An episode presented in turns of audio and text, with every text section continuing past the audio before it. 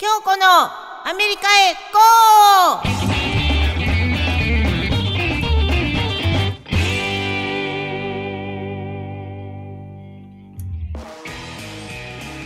ーこんにちは、パーソナリティの京子です。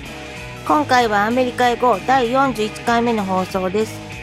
この番組は寝ても覚めてもアメリカ大好き私京子がアメリカの魅力を紹介するインターネットラジオです。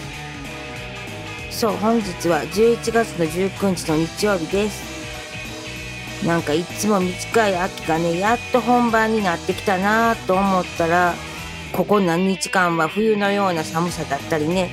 でもね、私ね、秋の景色って大好きなんだ。ほら、なんか空が高いって感じで、快晴の日なんてさ、太陽のキラキラがさ、すごく景色が澄んで見えていて綺麗じゃない？そう、そんな秋なのか冬なのかわかんない日々ですか？本日もどうぞよろしくお願いします。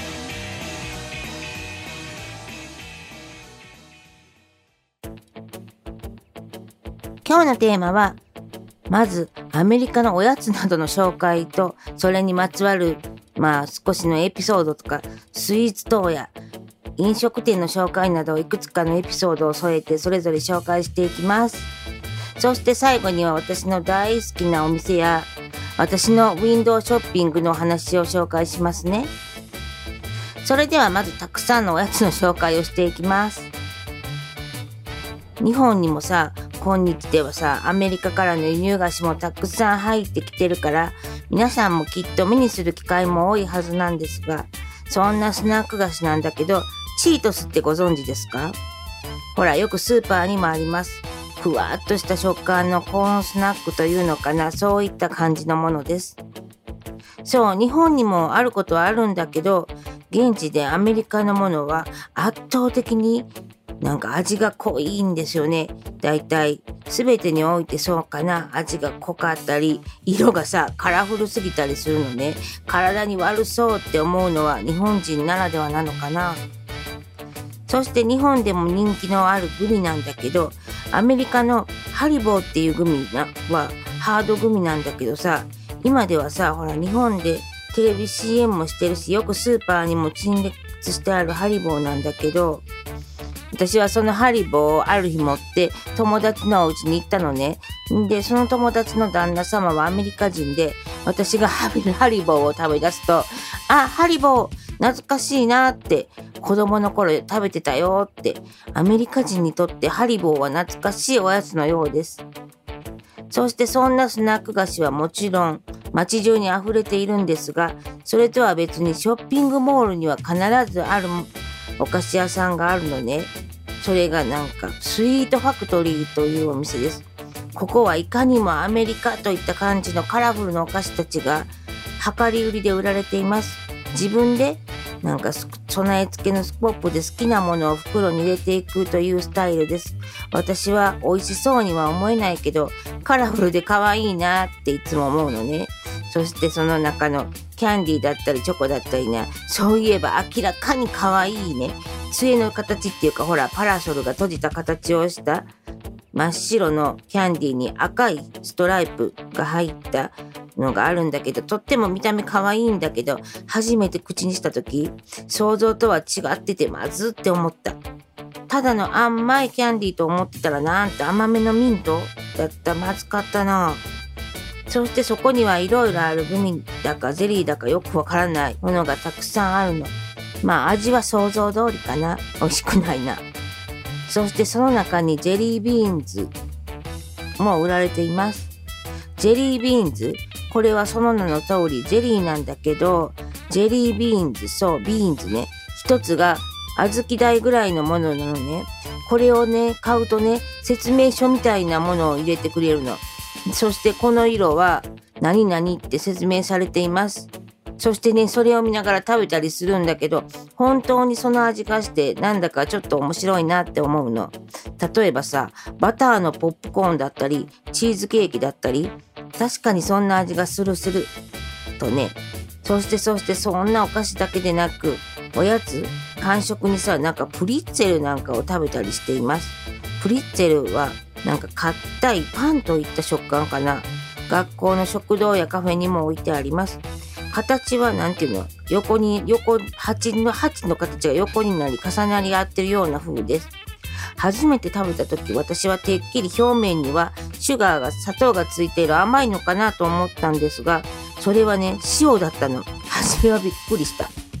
そして少し少しお菓子の方へ戻るけどチョコレートもたくさんある。中にはとっても美味しいものもある。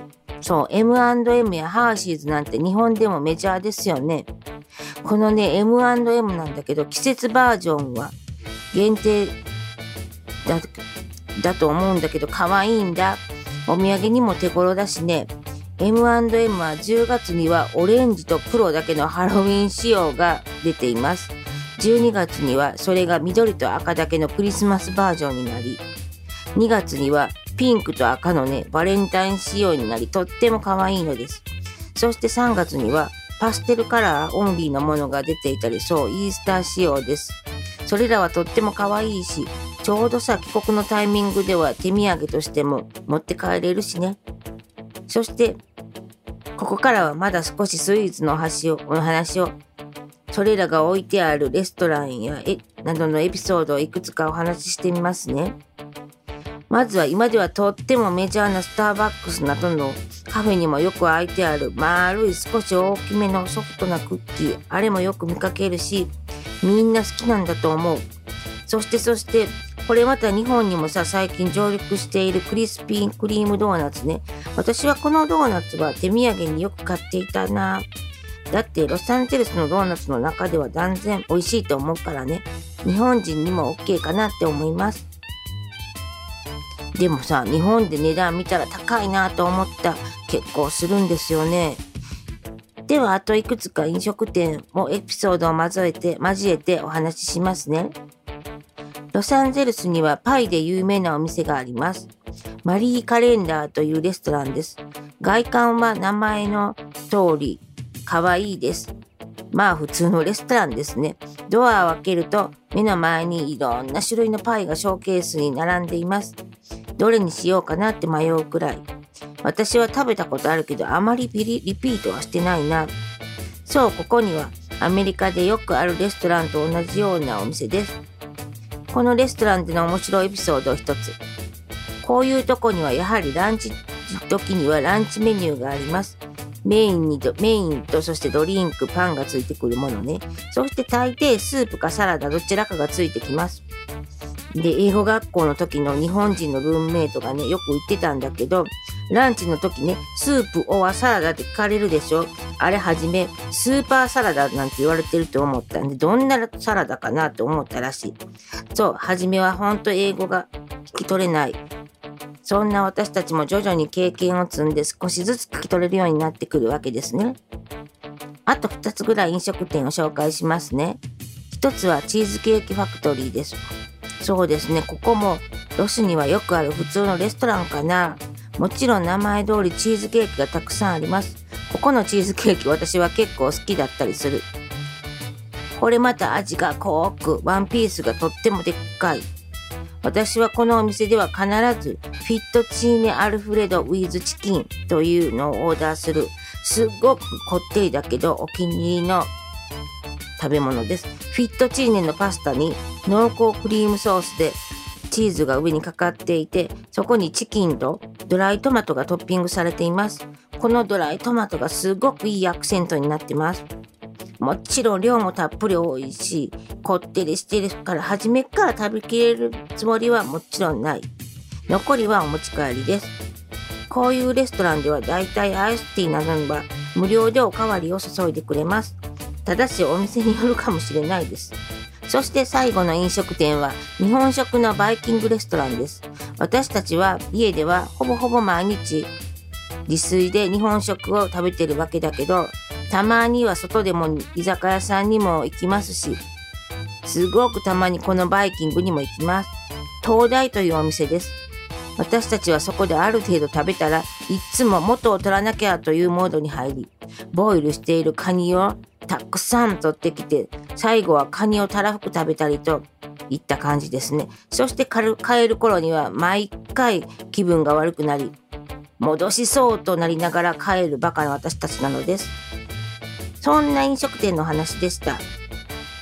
では、ここからは私のウィンドウショッピングと題しまして、LA のショッピングモールのあれこれを紹介していきますね。では、まずはノーマルにショッピングモールから。日本のそれとそんなに大差なくはなく、ファッションやら雑貨やらいろんなものが揃っています。そしてこの中には先ほど紹介したスイーツファクトリーというお店があったり、シナモンロールで有名なシナボンがあったり、もちろんフードコートもありますが、それとは別によくね、レモネード屋さんがあります。レモンがたくさんストックされていて、オーダーするとお姉さんがレモンを絞ってくれます。そう、これこそ出来たての生搾りのレモネードです。そしてシュガーが置かれてるんですが、普通のシュガーからこういうとこでは必ず2種類のダイエットシュガーが用意されてます。ピンクの袋のスイートローとブルーの袋のイコールです。本当にレモンたっぷりのレモネードで二日酔いの時など喉が渇いてる時には本当美味しい。そういえばさ、こういうショッピングボールにはさ、日本と違って必ずと言っていいほどね、ディズニーストアが入っています。そしてもう一つショッピングボールには必ず入っている私のお気に入りのお店があります。それがザ・バスエンドボディワークスというお店なんですが、ボディクリームやミストや石鹸などのお風呂グッズが豊富に置いてあり、香りもたくさんあるし、見た目もとっても可愛いし、決して高くはない私向きのお店です。しかもね、なんかこのお店はいつでも Buy to Get One Free と書いています。そう、2個買うと1つ無料ですと。もちろん同じ単価のものですけどね。当たり前か。このお店な、日本に早く来ないかなと私いつも願ってるんだけど、女性は絶対好きなお店だと思うんで、ぜひぜひザ・バスボディーワークスをチェックしてみてくださいね。あと、3カ所ほどお店を紹介しますね。まずはね、メルローズアベニューです。ここはほんとカジュアルなショッピングストリートです。ファッションや雑貨、本屋さん、そして私が単発でアルバイトしていたラジベルというお花屋さんもあり、私の大好きなレトロなアンティークショップあり、そしてそしてホットドッグが有名なピンクスもここにあります。しかも今は映えスポットがたくさんあるみたいですよ。そんなメルローズアベニューもぜひぜひチェックしてみてくださいね。では次のウィンドウショッピングはビバリーヒルズです。ここのブランド店がたくさん集まるロデオドライブです。ここはほんとブランド店がひしめき合っていて、私にはほぼほぼ縁遠い場所ですが、私ね、その中でも可愛いティファニーだけは大好きなのね。そんなに買えないけどさ、見に行きたいの。そんな私は普通の汚い格好で、ちょくちょくティファニーを覗いて、はい、眺めては喜んでいるのです。ではでは、このウィンドウショッピング最後のお店は、ハードロックカフェです。有名なお店ですよね。全世界にも日本にもありますよね。ここではグッズを買うとさ、ほら、その場所の土地名が入り、なんだか特別というか限定感がありますよね。それが私は嬉しい。そう、ロス近辺にも様々なロゴのものが手に入ります。一時は私もすごく集めていました。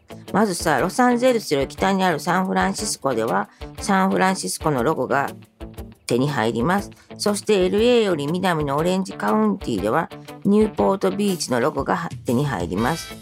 オレンジから南下してサンディエゴに行くと以前はサンディエゴロゴだったのですがそこではラホヤロゴが手に入りわざわざ国境を越えてメキシコのティファナへ入るとティファナロゴが手に入ります。そしてそして LA なんですがロサンゼルスではビバリーヒルズセンターというショッピングセンターの1階にあるハードロックカフェがロサンゼルスロゴでが手に入ります。そしてユニバーサル・スタジオ横にあるお店ではハリウッドロゴが手に入ります。もちろんラスベガスでも手に入ります。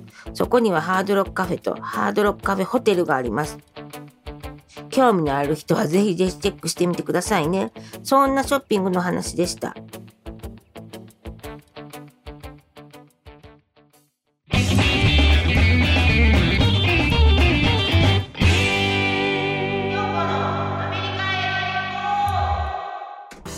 さて今日のお話はいかがでしたか？ここで一つ追加のおやつを一つ紹介しますね。スナック菓子やさ、チョコのおやつをみんなたくさん食べてるイメージだと思うんだけどその中にはヘルシーな考えな人もいます。そういう人たちはさよくねベイビーキャロット小さな人参をねジップロックに入れて持ち歩いてます。小指くらいの大きさかな。見た目はとっても可愛い小さな人参たちです。日本のスーパーでは私は見たことないけど輸入スーパーかどっかで探してみてくださいね。そして京子からのお知らせです。私京子は FM ラジオでもパーソナリティを務めています。調布 FM 木曜日の毎週木曜日夜8時のミドルエイジカフェという番組です。1ヶ月のうちのどの週かに登場します。そしてもう一つ西東京 FM 日曜日午後8時からのフューチャリンクラジオです。ぜひぜひ調布 FM と西東京 FM をチェックしてみてくださいね。では本日はここまで。また次回。